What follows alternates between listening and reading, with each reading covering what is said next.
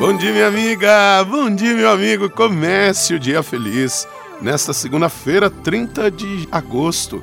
Que maravilha! Começando os últimos dois dias do mês de agosto, também teremos o início do mês de setembro e por isso eu desejo uma semana de muita bênção, de muita paz para você, para sua família. Nós tenhamos a certeza, o Senhor é conosco. Ele enviou seu Filho ao mundo para salvar o mundo. Por isso, não desista da vida, não desista de viver. O evangelho de hoje está em Lucas, capítulo 4, versículos de 16 a 30. Naquele tempo, veio Jesus à cidade de Nazaré, onde se tinha criado. Conforme seu costume, entrou na sinagoga no sábado, levantou-se para fazer a leitura. Deram-lhe o livro do profeta Isaías. Abrindo o livro, Jesus achou a passagem que está escrito: O Espírito do Senhor está sobre mim, porque ele me consagrou com a unção para anunciar a boa nova aos pobres. Enviou-me para proclamar a libertação aos cativos e aos cegos a recuperação da vista, para libertar os oprimidos e para proclamar um ano da graça do Senhor. Depois, fechou o livro, entregou-o ao ajudante e sentou-se. Todos os que estavam na sinagoga tinham os olhos fixos nele. Então começou a dizer-lhes: Hoje se cumpriu esta passagem da Escritura que acabastes de ouvir. Todos davam testemunho a seu respeito, admirados com as palavras cheias de encanto que saíam de sua boca, e diziam: Não é este o filho de José? Jesus, porém, disse: Sem dúvida vós me repetireis o provérbio: Médico, cura-te a ti mesmo. Faze também aqui, em tua terra, tudo o que ouvimos dizer que fizeste em Cafarnaum. E acrescentou: Em verdade eu vos digo que nenhum profeta é bem recebido em sua pátria. De fato, eu vos digo, no tempo do profeta Elias, quando não choveu durante três anos e seis meses, e houve grande fome em toda a região, havia muitas viúvas em Israel.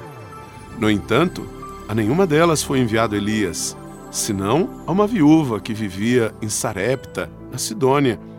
E no tempo do profeta Eliseu, havia muitos leprosos em Israel. Contudo, Nenhum deles foi curado, mas sim Naamã, o sírio. Quando ouviram essas palavras de Jesus, todos na sinagoga ficaram furiosos. Levantaram-se e expulsaram da cidade. Levaram-no até o alto do monte sobre o qual a cidade estava construída, com a intenção de lançá-lo no precipício. Jesus, porém, passando por meio deles, continuou o seu caminho. Minha amiga, meu amigo, nós continuamos também o nosso caminho Perceba, estamos nos últimos dois dias do mês de agosto, na próxima quarta-feira já inicia o novo mês, a vida continua. Por isso é preciso estarmos de corações abertos para acolhermos o novo que o Senhor nos traz e não ficarmos tão fechados em nossa autossuficiência como os conterrâneos de Jesus. Aproveitemos a boa nova, a alegria, a vida nova que o Senhor nos traz. Reze comigo.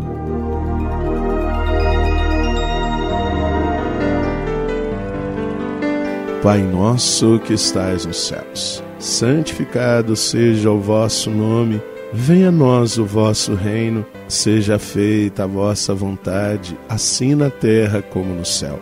O pão nosso de cada dia nos dai hoje, perdoai-nos as nossas ofensas, assim como nós perdoamos a quem nos tem ofendido, e não nos deixeis cair em tentação, mas livrai-nos do mal. Amém. Ave Maria, cheia de graça, o Senhor é convosco. Bendita sois vós entre as mulheres, bendito é o fruto do vosso ventre, Jesus.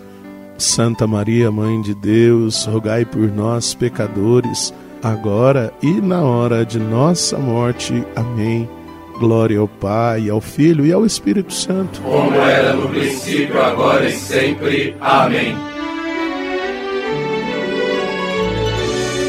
Minha amiga, meu amigo, que o Senhor Jesus abençoe o seu dia.